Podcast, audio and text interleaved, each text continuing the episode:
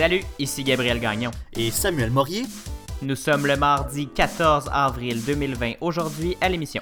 La COVID-19, ça change pas le monde, sauf que... Gros sujet aujourd'hui, Samuel, sur la, non seulement sur la COVID-19, mais aussi sur les impacts du virus de la, de la maladie COVID-19 dans nos vies actuelles et futures.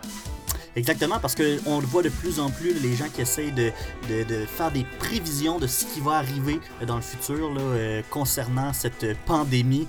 Euh, quelles, sont, quelles seront les conséquences euh, à long terme de la COVID-19? Bienvenue à cette toute nouvelle édition du matinal de Ceci n'est pas un média.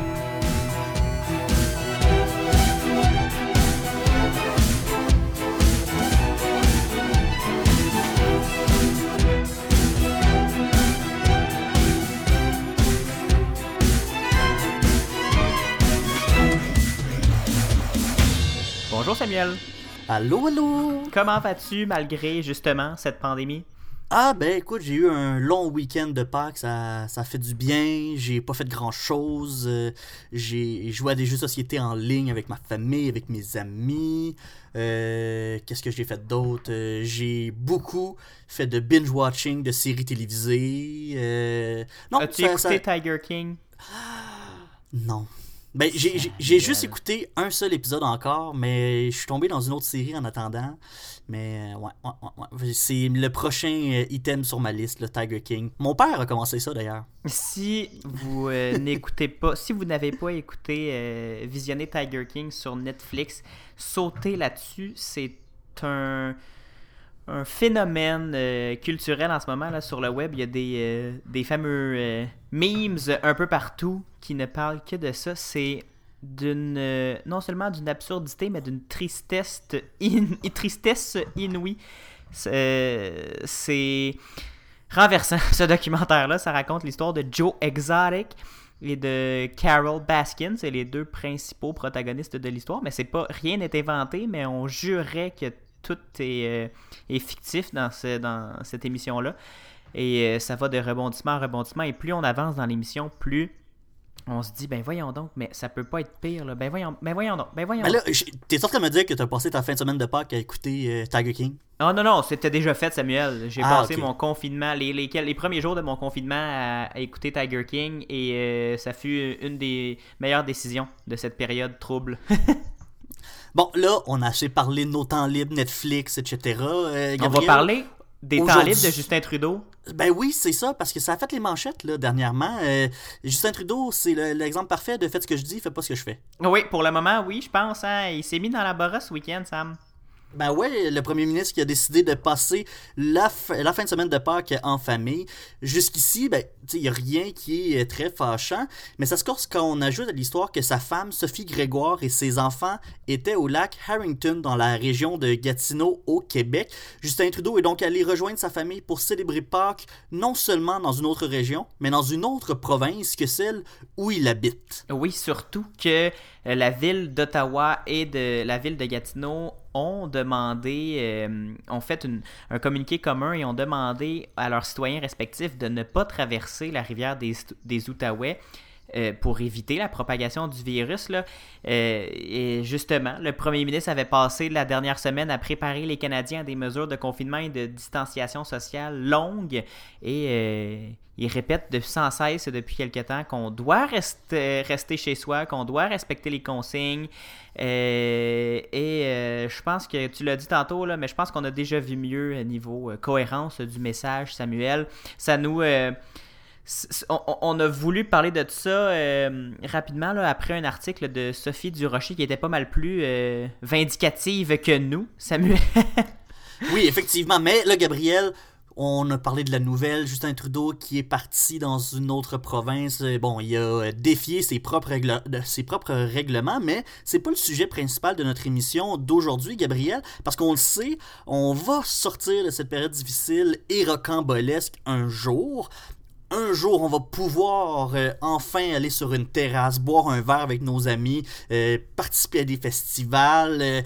et un jour, ce qu'on sait pas, par contre, c'est dans quel genre de monde est-ce qu'on va se retrouver, qu'est-ce qui nous attend dans les prochaines années, point de vue politique et social, parce qu'il y a une seule chose qu'on sait, c'est que ça va changer. Le monde mhm. va changer. Il y a un article qui m'a particulièrement frappé, Samuel. On va le mettre sur la page Facebook là, pour que à la maison vous puissiez le lire. C'est un article du Guardian, un grand journal britannique qui porte le titre de Coronavirus 100 jours qui ont changé le monde. Le journaliste euh, Michael Safi nous propose un retour en arrière jusqu'au 1er janvier 2020. Et le 1er janvier, le monde célébrait euh, enfin le départ de la décennie 2010, si je peux me permettre, qui fut, euh, ma foi, turbulente. Hein? Ah Division sociale, augmentation de l'écart de richesse euh, toujours plus rapidement, montée incroyable du populisme et diminution de l'importance de l'Occident dans le monde. On espérait tous que cette nouvelle décennie 2020 soit mieux que le monde s'améliore. Samuel, c'était notre souhait en, 2019 euh, vers 2020. Ben non, surprise, surprise, coronavirus, euh, Gabriel, qui cogne à la porte. Euh, bonjour, bonjour, qui êtes-vous? La pandémie, euh, cette épidémie hein, qui s'annonçait très tôt comme la candidate parfaite à la création de cette pandémie qui, qui nous touche aujourd'hui, comme on, on, le sait bien. Et ben, elle nous a bien eu, Gabriel. Hein, les gouvernements ont été lents à prendre les mesures, euh, à prendre la mesure de l'importance euh, de ce virus. Ils ont presque tous, et ça, sans exception, réagi très tardivement. La planète prendra probablement des années là, à s'en remettre sur tous les plans là, qui seront affectés, là, économiques, sociaux, euh, Ça va prendre du temps avant de pouvoir s'en remettre. Oui, on se comptera pas de menterie, Samuel. C'est pas parce qu'on va retourner à l'école et au travail, entre guillemets, normalement, dans quelques semaines, peut-être quelques mois, que le monde redeviendra celui qu'on a connu.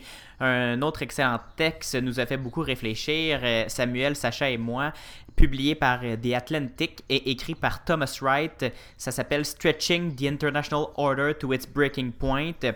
Ça nous explique comment la COVID-19 bouleverse et bouleversera l'ordre mondial dans les prochaines années. Selon Wright, la plus grande erreur que les politicologues pourraient faire aujourd'hui, c'est de prévoir une sortie de crise dans quelques mois, voire euh, plus rapidement. Il cite en exemple le 11 septembre, qui était un événement isolé une seule journée dans l'histoire de la planète qui a bouleversé pour des, pour, des années après la réalité du monde entier. Personne ne prévoyait un impact aussi grand sur la vie des Américains que ce qu'ils ont vécu. Après les attentats, les historiens et les, les politologues prévoyaient une sortie de crise rapide. Euh, rapidement après la capture des responsables de l'attentat, on a plutôt eu droit à la montée d'Al-Qaïda, puis sa chute, puis la montée du groupe État islamique, puis sa chute, puis une série de guerres civiles sanglantes en Syrie et dans sa région, en, en Irak. On ne sait pas trop ce qui se passe avec euh, en, Irak. Pour le moment, ça se calme en Iran, mais on ne sait pas trop si ça va euh, continuer à être calme. Bref, le monde a été bouleversé suite aux attentats du 11 septembre et euh, encore aujourd'hui, on sent les contre-coups de cette, cette attaque terroriste-là. Donc, l'erreur qu'il ne faut pas faire, c'est justement prévoir, penser qu'on on va s'en sortir indemne. Et cette crise de la COVID-19, ben, ça fera pas exception, euh, Gabriel. Nos pays seront profondément changés, notre économie bouleversée, la vision du monde euh, rapetissée même. Les économies, riches pourront se payer des plans ambitieux pour manœuvrer au travers euh, les différentes crises qui se rencontreront, mais non pas sans écorchure. Les États-Unis, par exemple, risquent de voir leur système de santé très ébranlé et un public qui en a ras-le-bol de ne pas pouvoir simplement survivre s'ils n'ont pas de chèque de paye. On rappelle quand même que les États-Unis ont vu un record là, dans les, euh, les, demandes de prestations d'assurance chômage. Là. Des, des, millions et des millions d'Américains ont fait des demandes. Donc, euh, c'est l'ordre social aux États-Unis même qui, qui sera euh, bouleversé. Parce que la récession, Samuel, qu'on vit en ce moment, risque de ressembler plus à un W qu'à un V selon les experts. Plus à on descend, on remonte, on descend, on remonte. Des périodes de croissance quand on rebranche les moteurs économiques, suivies de périodes creuses quand le virus reprend de la vigueur et qu'on retourne chez soi. Pour des, économies intermédiaires euh, comme la nôtre, Samuel, ça risque d'être un peu difficile à naviguer. Le Québec, par exemple, est une nation très riche et bénéficie d'un filet social robuste. Mais va-t-il pouvoir se, permettre d'arrêter, puis de relancer, puis d'arrêter à peu près aux trois mois pendant un an et demi euh, son économie? Hmm, la, question, la, réponse est presque dans la question. Là. Euh, ça sera pas. Euh, si, si on est capable, en fait, on va être capable, juste pour vous dire, on va être capable de s'en sortir, mais ça sera pas sans avoir pris des décisions difficiles, Samuel. on est 8 millions, on n'est pas, on n'a pas la force économique ni des États-Unis, encore moins de la Chine Et euh, ces deux puissances-là subissent les contre-coups euh, de, de, cette pandémie-là. Et justement, la Chine, on ne doit pas l'oublier là-dedans.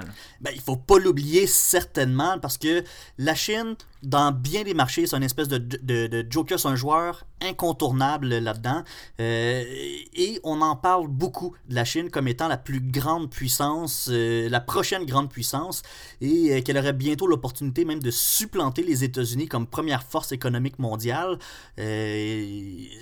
Un, un, pays qui joue dans tellement de secteurs, qui prend tellement d'ampleur, tellement de place aussi dans le, notre vie économique, mm-hmm. que c'est vers cette position-là qu'elle se dirige. Par contre, cette crise-là a un grand, un, en fait, cette crise est un grand pas de recul pour euh, l'Empire du Milieu. Après les révélations de camouflage des chiffres et de gestion moins serrés qu'elle le laissait croire, la Chine perd un peu la face euh, dans, dans, le monde. Les électeurs euh, des grandes démocraties qui perdent des proches, qui perdent leur emploi, qui ont de la difficulté à y arriver, vont-ils élire des représentants sympathiques à la Chine? Parce que est-ce qu'on va blâmer la Chine, cette mauvaise gestion de la crise, pour ensuite la transmission du virus à travers le monde? Est-ce qu'on va en à la Chine? Est-ce qu'on on va continuer de voir la chaîne d'approvisionnement chinoise comme une solution efficace pour produire des biens abordables? On a des gros questionnements devant nous, Gabriel. Ben, c'est surtout, là, euh, on en a, t'en as touché un peu, là, mais c'est surtout que en ce moment, on, jette un peu le blâme sur la Chine, oui, mais les ressentiments des populations, là, des électeurs qui, perdent leurs proches, qui perdent leur emploi, qui perdent leurs moyens de, mettre du beurre sur leur toast, ben, veut, veut pas, après ces, révélations-là de camouflage et tout, ben, on, devient peut-être un peu plus frileux là, à, à, vouloir faire affaire aussi euh, librement comme, comme on le faisait avant avec la mhm. Chine. Ça, ça risque d'en échauder quelques-uns, puis dans les grandes démocraties du monde, ben, ça risque de se faire on, risque d'avoir un écho dans les, euh, aux urnes, là, justement. Là, Samuel, on, se pose maintenant les questions. Est-ce que le monde va se replier sur lui-même et recommencer à, vivre dans le protectionnisme? en ce moment, surtout au Québec, pas surtout au Québec, mais particulièrement au Québec, on voit des mouvements d'achat local, de, d'encourager le commerce d'ici, de, Là, pour le moment, ce n'est que des initiatives de solidarité. On va en reparler plus tard de, la, de, de cette dite solidarité-là.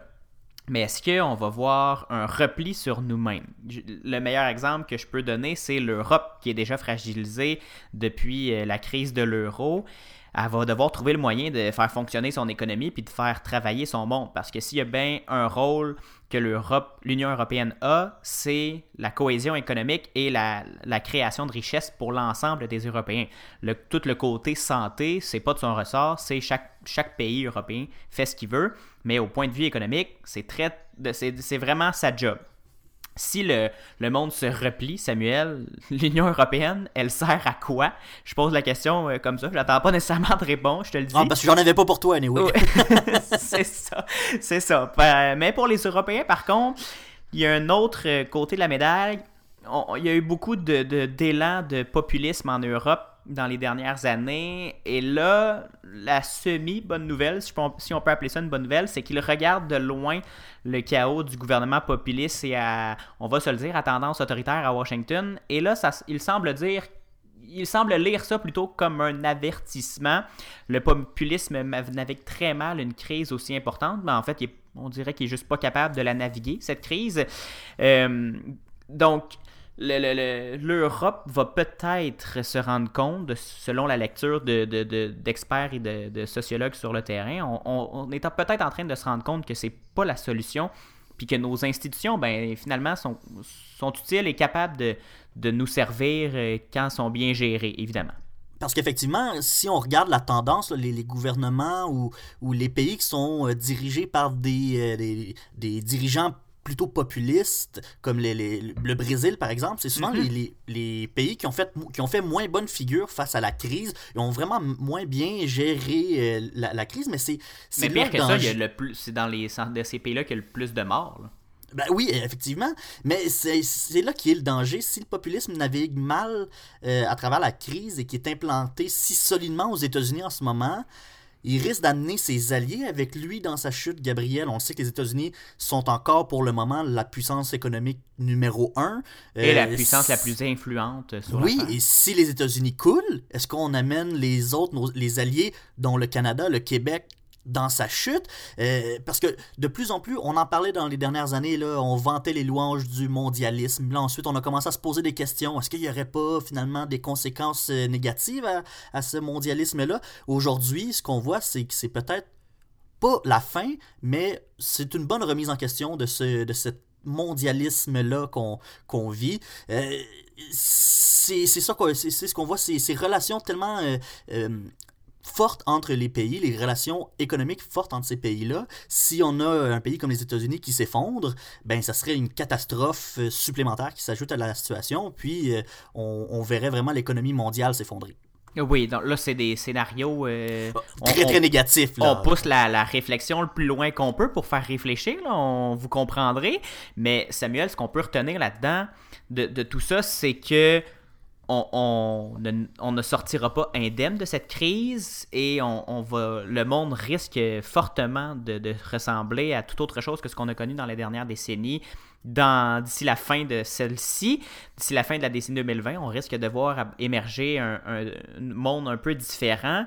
Mais j'ai vu passer, Samuel, là, si ça peut en rassurer quelques-uns ou en décourager euh, d'autres, euh, j'ai vu passer cette semaine, Samuel, que les réservations pour les croisières en 2021 avaient augmenté par rapport à l'année Ah. 2019. Donc, euh, signe que finalement, tout ça, c'est de la foutaise et on va retrouver le monde exactement comme on l'avait laissé? Ben, on- l'avenir nous le dira, Samuel. Je ne suis pas euh, devin, mais euh, on, on va suivre ça de près avec, euh, avec vous, chers auditeurs, pour tout décortiquer. Bien malin celui qui saura, qui saura prédire l'avenir, Gabriel. Oh que oui, ça, qui saura prédire une sortie de crise, évidemment. Merci beaucoup Samuel pour ce tour euh, d'horizon historique et euh, futur. Euh, C'était, je pense que ça a allumé plusieurs lanternes de nos auditeurs. On va aller faire une courte pause pour se remettre de toutes ces émotions-là et on va faire un petit deux minutes au CFAC 88.3 pour ceux qui nous écoutent au balado. Ben restez là parce que dans 30 secondes, on va parler de solidarité. Ben pour ceux qui sont à la radio aussi, on parle de solidarité, mais dans un peu plus longtemps. À tout de suite. Vous écoutez le matinal de Ceci n'est pas un média. En ondes du lundi au jeudi dès 7h en balado. Et de 9h au CFAC 88.3 FM à Sherbrooke. Abonnez-vous au balado sur Apple Podcast, Spotify, Google Podcast et sur la plateforme Anchor pour ne rien manquer.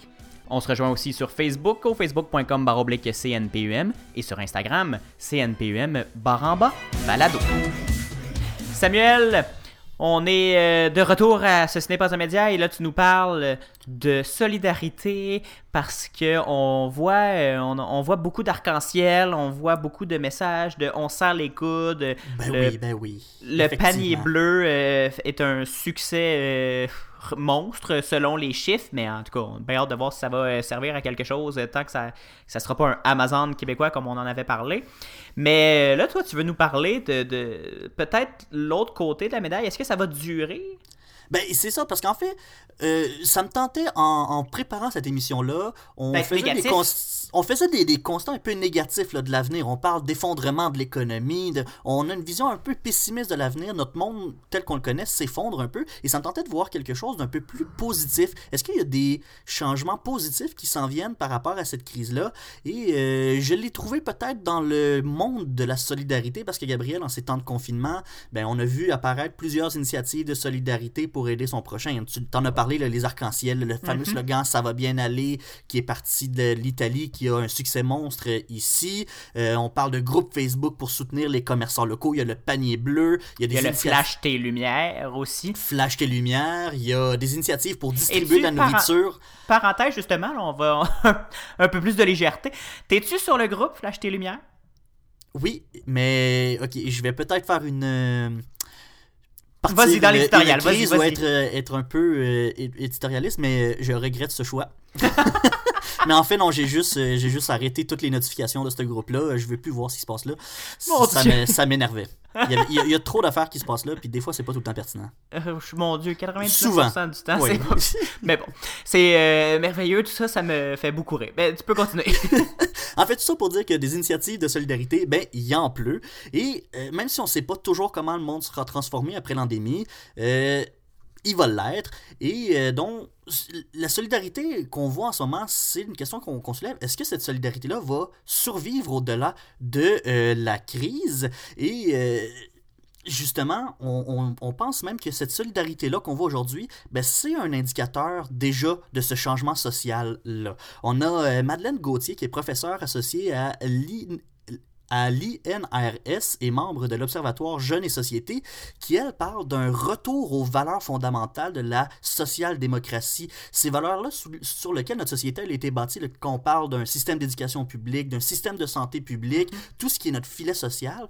Donc, c'est un retour un peu à ces valeurs-là parce qu'elle, elle voyait une tendance où euh, les, les jeunes, elle citait les jeunes, mais on, avait tendance à aller de plus en plus vers la privatisation, un, individualisme qui prenait de plus en plus de place. Donc elle voit avec cette crise-là un retour peut-être de l'altruisme et de cette social-démocratie où les gens vont arrêter de penser à leur nombril et penser au bien commun. On a euh, également Sylvain A. Lefebvre, qui est professeur au département de stratégie, responsabilité sociale et environnementale de l'UCAM qui lui dit que ça a peut-être commencé avec des petits gestes de solidarité, mais là maintenant on est rendu encore plus loin que ça maintenant. C'est rendu même le bon moment, selon lui, pour changer de paradigme. C'est le bon moment pour mhm. changer notre façon de voir les choses aujourd'hui il dit que c'est peut-être même le moment d'avoir des discussions sociales et politiques, de discuter d'idées comme le revenu minimum garanti. Et quand j'ai lu ça, ça m'a fait un peu rire parce que j'ai pensé à mon bon ami, euh, en fait à notre bon ami Nicolas Bertium, euh, qui euh, m'a parlé longuement du crédit social pour diverses raisons, une émission de radio qu'on qu'on faisait à l'époque. Mais est-ce que c'est le retour du crédit social qui s'en vient avec la, avec la, fin de cette épidémie-là? Ben, on ne sait pas, c'est une discussion qui est lancée comme ça. Mais la question se pose vraiment, Samuel, parce qu'en ce moment, on le voit, l'économie euh, en fait, un virus, j'ai toujours l'image de, le, mime d'une chauve-souris qui tousse là, quand je pense au coronavirus. Mais une chauve-souris tousse et les gens peuvent plus se payer à manger. Donc, eh, là, en ce moment, le, gouvernement fédéral fait des pieds et des mains pour envoyer 2000 dollars par mois à presque euh, tous les Canadiens. Il y a eu 5 millions de mhm. demandes en quelques jours pour la prestation canadienne d'urgence. Et ceux qui continuent à travailler, ils n'ont pas droit.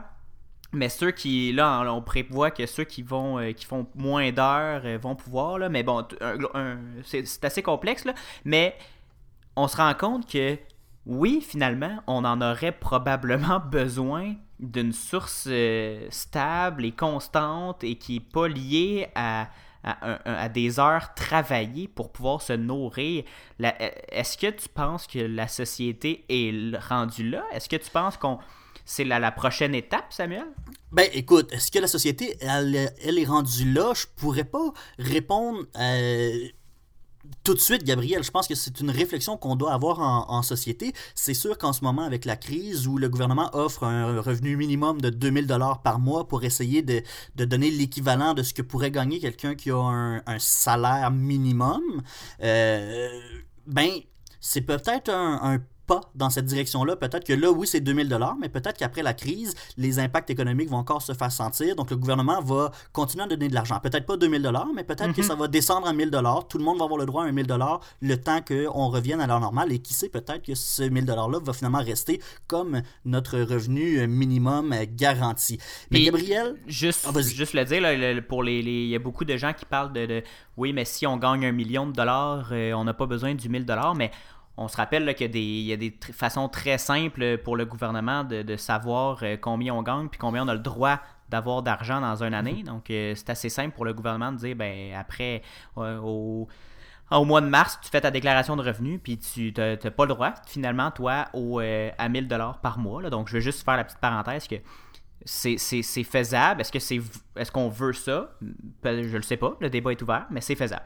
Ben effectivement, c'est et d'où cette euh, intervention de M. Lefebvre parce que c'est une discussion qu'on peut avoir et qu'on peut se permettre d'avoir euh, en ces temps de, de, pandémie parce que on doit se poser des questions sur est-ce qu'on doit refondre, reformer, réorganiser notre société.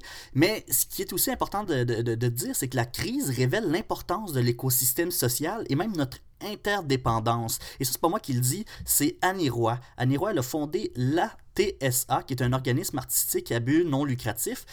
Elle, elle souhaite également un changement de paradigme, mais elle, à plus grande échelle. Et ce qu'elle a apporté dans, ses réflexions, ça, ça rejoint un peu euh, ce, qu'on, euh, ce dont on a parlé euh, par rapport à l'article de The Atlantic sur les, les, les, conséquences sur l'ordre mondial, parce qu'elle elle, propose de repenser l'organisation de la société, une réflexion sur le, le filet social avant qu'on retourne dans le chacun pour soi, avant qu'on retourne dans nos mauvaises ou bonnes vieilles habitudes euh, d'individualisme, euh, consumérisme.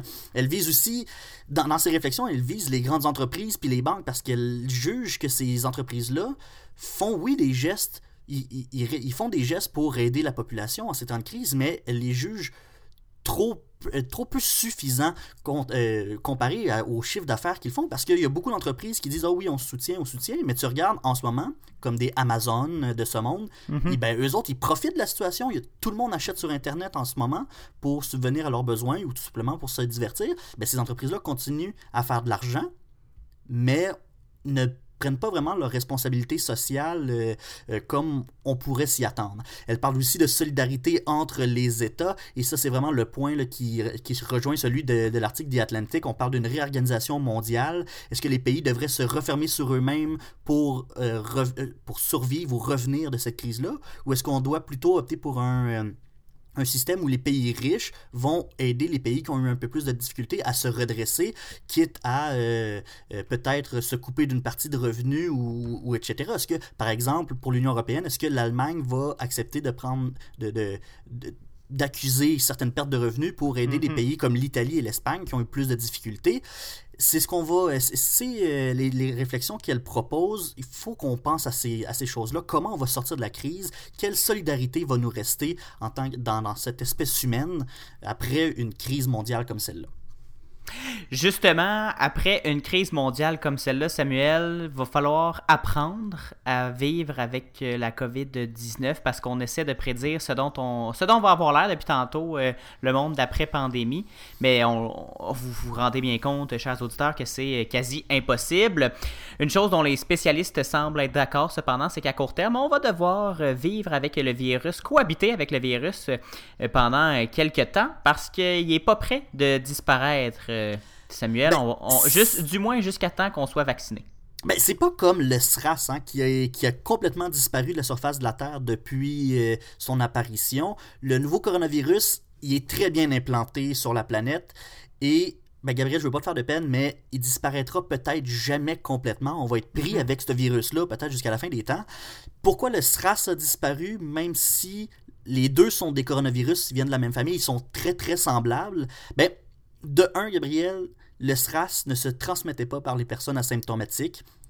COVID, la, la COVID-19, ça est prouvé. Quelqu'un qui ne présente pas de symptômes peut quand même être porteur du virus et le transmettre à quelqu'un d'autre. Et la deuxième raison, c'est aussi parce que le SRAS était beaucoup moins contagieux que euh, euh, la COVID-19.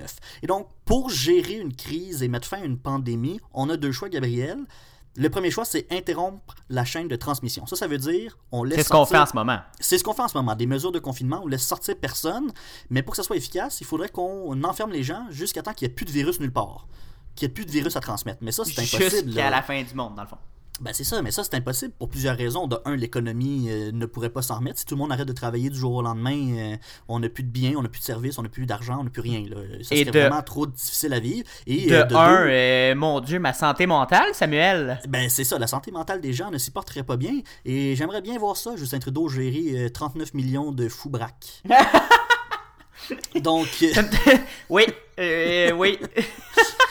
à vous, hein? Ben, sortir dans les rues de même en criant. euh, bref, je Ouais. me fais des scénarios dans ma tête. On ne pourrait pas sortir, Samuel. Arrête. Ben, ben, courir dans leur maison, je sais pas, casser la, la- la- la porcelaine chinoise, j'en j'en ai aucune idée, là, que- ce que les gens font quand ils viennent fous. là. Bref, ça c'est la première façon, donc c'est impossible, on fera pas ça. La deuxième façon, c'est développer une immunité de façon à ce que on peut plus avoir d'épidémie. Et donc, Pour cette façon-là, il y a encore deux façons de faire. Soit on développe une immunité en survivant à l'infection, donc on attrape le virus, on survit, maintenant on est immunisé, ou on développe un vaccin. Pour que l'immunité soit efficace, Gabriel, il faut qu'on regarde le paramètre de reproduction du virus. Exemple, si on estime que la COVID-19 infecte en moyenne 3 personnes, ça prend de 66 à 70% de la population immunisée pour empêcher une nouvelle épidémie. Et là, Gabriel, on est très loin du 66% de personnes Mhm. immunisées. Et c'est pour cette raison-là que pour l'instant, on fait des mesures de confinement. Tant et aussi longtemps qu'on n'a pas l'immunité nécessaire pour empêcher une nouvelle éclosion, ben, on doit restreindre les mouvements des gens et restreindre les contacts surtout des gens pour... Parce que euh, ça, ramène, Samuel, à aplatir la courbe. On y on revient. aplatit la courbe parce on que y revient encore parce que si on a 70% des gens qui sont immunisés d'un coup, ben on a des centaines de milliers de personnes qui vont aller à l'hôpital en même temps, ce qui va être une catastrophe. C'est ça. Le confinement, en- pour l'instant, c'est surtout une manière de protéger notre système de santé. Parce que euh, si on a trop de gens malades en même temps, ça veut dire beaucoup de, cas aux soins intensifs. On va se ramasser comme euh, l'Italie. On ne sera pas capable de, traiter tout le monde. Et donc, c'est une espèce de mélange de ces deux stratégies-là en ce moment auxquelles on a droit du confinement, mais de, de- une, immunisation euh, partielle qui commence jusqu'à temps qu'on soit capable de développer euh, un vaccin. Mais maintenant, Gabriel, après la pandémie, une fois qu'on va avoir géré, que tout va, va bien se passer, est-ce qu'on va pouvoir réouvrir euh, la société? Est-ce qu'on va pouvoir recommencer à vivre normalement? Ben, en fait, il va falloir commencer à ouvrir certains secteurs tranquillement. Euh, Monsieur Legault a annoncé dernièrement une réouverture des chantiers de construction euh, qui s'en viennent, mais c'est un peu ça là, la stratégie. oui. Oui, les- la construction résidentielle, c'est un peu ça l'objectif. C'est tranquillement, on va ouvrir certains secteurs pour éviter une deuxième vague euh, d'éclosion de, ce virus-là. Parce que si, ja- si jamais on, ça va trop vite et qu'on voit qu'une deuxième, une deuxième vague, une nouvelle éclosion, puis qu'on perd le contrôle, Bon, on n'aura pas le choix, Gabriel. Il va falloir revenir à des mesures de confinement extrêmes, un peu comme on le vit en ce moment. Mais même si on finit par faire un déconfinement euh, graduel, tranquillement, on y va, on ouvre certains secteurs, on permet aux, enfants de retourner à la garderie, on rouvre les écoles, les gens peuvent travailler une journée au bureau, le reste à la maison, peu importe les mesures qui seront prises. Ben, il va quand même falloir garder des mesures de distanciation sociale, Gabriel. Parce que même si la crise se calme, ben, les mesures concrètes vont devoir rester parce que le virus, je le rappelle, ne disparaîtra pas. Il va toujours exister quelque part sur la planète. Le virus, il est là pour rester. Même si nous, ici au Québec, on réussit à s'en débarrasser, on peut revenir à un monde normal, ben, il- le virus, il est peut-être encore en activité dans un pays, en Afrique du Sud par exemple, puis à un moment donné, le virus revient au pays par un euh, transport Un commercial quelconque ou peu importe. Donc, c'est pour ça qu'il faut qu'on soit prudent. La distanciation sociale, ça fonctionne. On va garder ces mesures-là même après la crise. On va les garder pro- probablement pendant plusieurs mois ou du moins jusqu'à temps qu'on soit capable d'avoir un vaccin. Il va falloir être très, très prudent, Gabriel. Mais même avec un vaccin, Gabriel, on n'est pas à l'abri du virus qui risque quand même de revenir. Mais rendu là, ça va peut-être être comme une grippe saisonnière. On va avoir des éclosions par-ci, par-là, mais ça ne sera pas plus grave que ça parce que la majorité de la population va être immunisée. Si on l'attrape, ben, on va être équipé pour, euh, ben, le soigner. Et si jamais il y a une éclosion, on peut quand même juste avertir la population. Oh, faites attention, le coronavirus est de retour. On fait une campagne de vaccination. Le tour est joué. Mais la bonne nouvelle, c'est qu'il n'y aura plus de pandémie une fois que ça sera fait. Euh, exactement comme la grippe pour le moment. Là. Il y a eu des pandémies, des épidémies très, très, très, très graves d'influenza. euh, qui a qui- ça a tué des millions de personnes sur la planète. là. Il y a des pays qui ont vu leur population diminuer de moitié euh, suite à cette euh, épidémie-là. Mais aujourd'hui, la grippe fait plus vraiment peur à personne. On l'attrape, on est, comme ma mère dirait, sur le carreau pendant, pendant deux semaines, mais euh, la majorité survit. Mais c'est sûr que, même comme le coronavirus, il y a des morts, il y a des gens qui, sont, euh, qui ont des comorbidités et qui, euh, qui décèdent autant de la grippe saisonnière que du coronavirus. Mais là, pour le moment, il, faut, il faut juste attendre que ce, virus-là redevienne au même, au même titre que l'influenza est aujourd'hui. Et euh, un jour, on va pouvoir euh, recommencer à se serrer les mains, à se, à se serrer dans nos bras, Samuel. J'ai tellement hâte à ça. pouvoir ouvrir mes bras à n'importe qui, donner un câlin, licher des bancs de parc, c'est mon rêve. D'ailleurs, euh, parlant de lécher des bancs de parc, je veux juste euh, terminer cette émission-là en, en disant que j'ai reçu, euh, j'ai commandé des, des collants pour mon ordinateur. J'ai commandé des collants de la NASA, de, l'ancien logo de CBC Radio-Canada, mais j'ai aussi commandé un collant d'Horatio Arruda. ah, notre héros. Oui, allez suivre ça, la page Facebook euh, Horatio, notre héros. C'est euh, plein de beaux euh, contenus mémétiques. Tout ça pour dire que on lèche pas de banc de parc, Samuel. ça risque de nous tuer. Même après la pandémie, on devrait jamais licher de bancs de parc. Ouais, faites pas ça. Sur ces sages paroles, ça conclut notre édition du 14 avril. Samuel, j'espère que ça l'a pas fait peur euh, à nos auditeurs. J'espère que vous allez revenir la semaine prochaine, chers auditeurs, parce qu'on va avoir une autre belle émission pour vous. Puis euh, on- notre but ce, matin, c'était seulement d'ouvrir, euh, d'allumer quelques lanternes et d'ouvrir la réflexion sur euh, comment on va naviguer au travers euh, ce monde qui change sans arrêt et comment on va euh, être transformé de tout ça. Parce que déjà après euh, un mois maintenant de, de- de confinement et de distanciation sociale, je sens que je suis un nouvel homme, Samuel. Ben, un nouvel homme, mais on sera aussi une nouvelle société. Est-ce qu'on va changer en bien, en mal, positif, négatif? On ne sait pas. Probablement un peu des deux. On essaie un peu de vous montrer les deux côtés de la médaille. On risque d'avoir des conséquences négatives, mais aussi des belles conséquences là, qui, qui s'en viennent, euh, notamment du côté de la solidarité. Mais j'ai vraiment l'impression qu'on va transformer le monde. Euh, le monde sera transformé à tout jamais. Merci, On Gabriel. change, on change le monde un virus à la fois, Samuel. Exactement. Et Gabriel, j'en profite là, pour donner rendez-vous à nos auditeurs et auditrices la semaine prochaine, mardi. 7h si vous nous écoutez en balado. Si vous êtes à Sherbrooke et vous nous écoutez à la radio, ce sera dès 9h au CFAC 88.3. Euh, oui, et on salue d'ailleurs notre euh, directeur de la programmation à CFAC qui attend euh, impatiemment qu'on lui envoie notre émission pour euh, la mettre, euh, pour la préparer à la mettre sur ses ondes à Sherbrooke. En attendant, bien sûr, suivez-nous sur la page Facebook. Suivez-nous, hein, pas, un W à suivre.